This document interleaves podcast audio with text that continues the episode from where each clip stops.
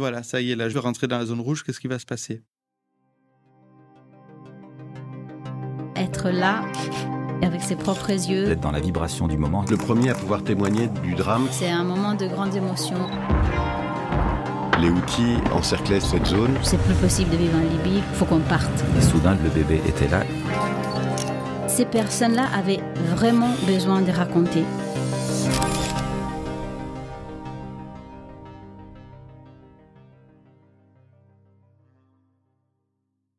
Cette photo a été prise en 2014 en Guinée forestière, en Guinée-Conakry. Ebola avait été identifié euh, juste un mois avant.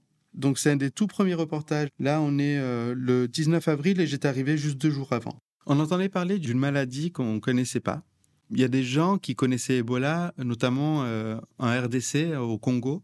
Ça restait assez isolé. Euh, moi, j'avais jamais entendu parler d'Ebola avant ce fameux 21 mars. Je suis contacté par MSF euh, vers le 7 avril. Et le 17 avril, j'atterris euh, en, Guinée-Conakry. C'était ma première mission avec MSF. Quand ils m'ont proposé de couvrir ce sujet-là, j'ai pas hésité, j'ai dit oui. Euh, sans vraiment réfléchir aux conditions de travail sur place. On m'a un petit peu expliqué que sur place, il y avait beaucoup de tensions, que c'était très difficile, que l'équipe était vraiment tout le temps en urgence et euh, était très fatiguée. Et que franchement, euh, en tant que photographe, ben, j'étais un peu le dernier de leurs soucis. Et effectivement, quand je suis arrivé sur place, la chargée de mission m'a dit euh, Ok, euh, Sylvain, bienvenue, mais on n'a pas que ça à faire. Nous, on doit faire notre boulot. En gros, débrouille-toi. Ben, c'est ce que j'ai fait. Je me suis fait tout petit. J'essaie de suivre les équipes sur place, dans leur quotidien. Et finalement, ça s'est très bien passé. Il a seulement fallu être euh, discret euh, et ne pas être un poids supplémentaire pour le personnel sur place. Au bout de deux jours, ils m'ont expliqué quelles étaient les conditions pour pouvoir faire des images à l'intérieur du centre et si j'étais prêt à les accepter. On a essayé de voir ensemble comment ne pas sortir avec du matériel contaminé, notamment l'appareil photo. On a trouvé une solution avec le cellophane et je suivais vraiment euh, au détail près tout le protocole de sécurité. Euh, non seulement pour moi, mais aussi pour ceux qui m'accompagnaient. C'était pour moi impossible d'être là pour euh, une semaine et, saboter tout le travail qui, a été fait jusqu'à maintenant.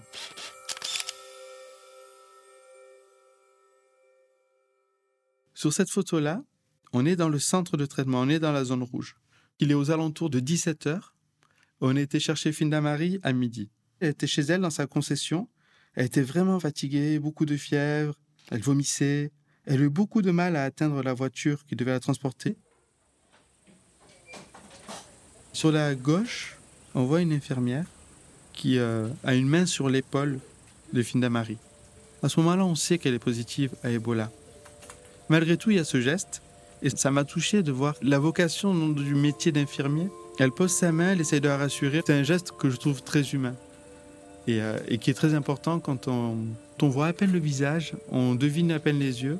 D'ailleurs, euh, le personnel soignant et sanitaire écrivaient au stylo leur nom sur leur masque euh, pour qu'on puisse au moins euh, les reconnaître. Ensuite, sur la droite, il y a un autre infirmier qui tient un gobelet avec de l'eau. Un des symptômes, c'est aussi la déshydratation. Donc il faut boire beaucoup d'eau. On voit qu'elle essaye vraiment de lutter, elle pense à ses trois enfants. Elle a 33 ans, elle est, dans la fleur de l'âge et tous les espoirs sont permis.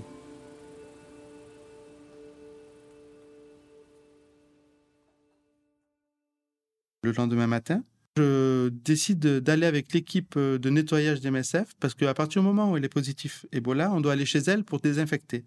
Il y a toute une équipe qui débarque dans la concession, qui va dans la maison de Finda Marie, qui enlève les matelas, qui les brûle, euh, qui, euh, nettoie les vêtements au chlore.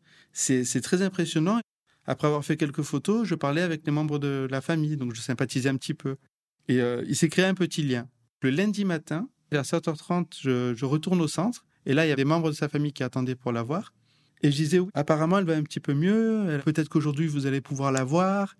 Euh, il y avait un protocole qui permettait aux visiteurs d'apercevoir les patients avec une distance de 1 mètre. Il y avait deux grillages en plastique qui séparaient, mais ça permettait d'avoir une communication. Et juste après avoir, euh, avoir dit ce message positif, tout sourire, il y a une infirmière qui me tape sur l'épaule et elle me dit, mais non, en fait, elle n'a pas passé la nuit. Et, euh, et là, c'était dur. Je me disais que C'était pas vraiment mon rôle d'annoncer ça à la famille. La psychologue de MSF qui était sur place a pris les choses en main. Elle a expliqué à la famille comment allaient euh, se passer les funérailles, parce qu'on ne peut pas faire comme d'habitude, parce que c'est trop dangereux. La famille voulait que j'assiste aux funérailles. C'était l'occasion ben, d'avoir l'histoire en entier, même si c'était pas euh, ce que j'attendais. Je pensais que c'était aussi important de raconter que c'était des gens qui sortaient, mais aussi beaucoup de gens qui mouraient à l'époque. À cette période-là, il y a eu 11 euh, 000 morts entre 2014 et 2016. Donc, évidemment, j'accepte de les accompagner et de faire quelques images. Entre-temps, le corps de Findamari est mis dans des sacs mortuaires, double sac. Mais MSF avait fait un, protocole pour que la famille puisse voir une dernière fois au moins le visage de la personne défunte.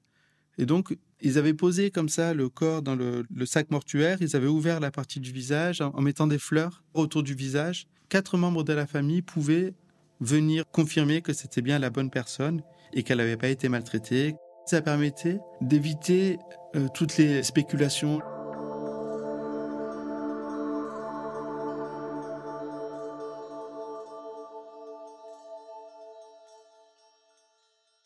C'est une région qui est propice aux rumeurs. C'est une maladie qui était connue en RDC, mais, euh, mais pas en Guinée-Conakry. Les symptômes sont des symptômes de paludisme, sauf que cette fois, on a un peu de fièvre et trois jours après, on meurt. Donc les gens ne comprenaient pas trop ce qui se passait. À l'époque, ce qui faisait peur, c'était aussi la rapidité avec laquelle on mourait. Le, taux de mortalité était très élevé. On n'avait pas de médicaments, on n'avait pas de vaccin, on n'avait rien pour vraiment soigner. Ces personnes-là vont débarquer des étrangers qui commencent à prendre en charge des gens. Et parmi ces gens, il y en a beaucoup qui ne reviennent pas. Et donc là, ça laisse place à plein de rumeurs. En fait, ils font du trafic d'organes, on ne sait pas ce qu'ils fabriquent, on ne sait pas ce qui se passe avec les corps, vu qu'ils n'avaient pas le droit d'accéder à l'intérieur du centre de traitement, les gens pensaient qu'on cachait des choses. Et donc ça, ça a créé un climat de suspicion envers MSF et d'autres ONG. Une grande incompréhension, des réactions plutôt négatives et violentes parfois. Il y avait des véhicules de MSF qui se faisaient caillasser, une suspicion aussi face au gouvernement qui lançait des messages de il faut arrêter de manger le gibier euh, chassé en forêt parce que ça c'est porteur de la maladie, etc. C'était à tel point que dans des concessions, on cachait des malades. Donc il fallait revoir tout le protocole de sensibilisation.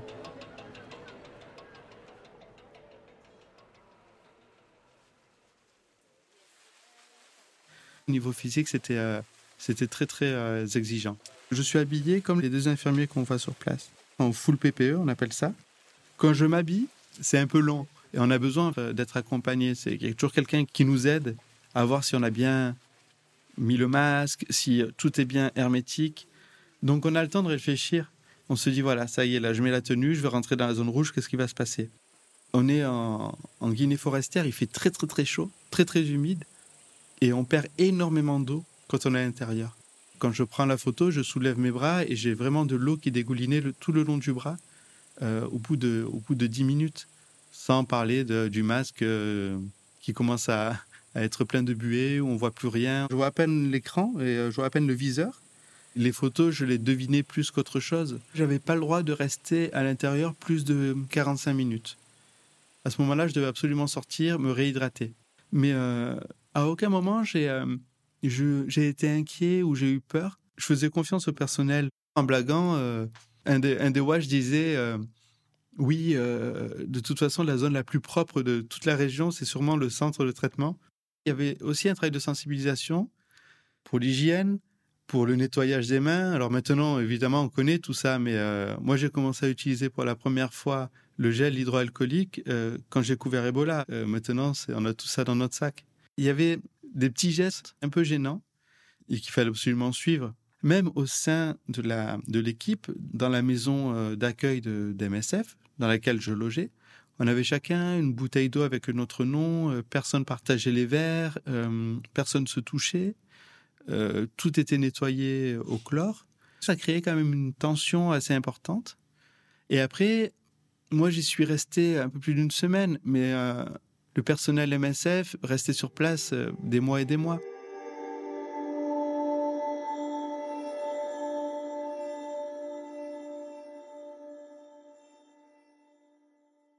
cette histoire m'a tellement touché. On parle d'une période de trois jours, mais en si peu de temps, j'ai pas pu m'empêcher euh, de m'attacher à, cette personne-là. J'avais vraiment envie qu'elle qu'elle s'en sorte. Je la voyais lutter. Euh, j'ai été choqué ensuite d'apprendre qu'elle n'avait pas passé la nuit, et je me suis senti coupable euh, de pas avoir été plus prudent. Euh, peut-être que j'aurais pas dû, en tant que photographe, parler avec cette famille-là et leur donner de faux espoirs. Et, cette histoire, elle, reste encore ancrée euh, en moi. Et c'est une des histoires les plus fortes que j'ai pu couvrir. À ce moment-là, Finda Marie, euh, elle, était, elle était plus anonyme.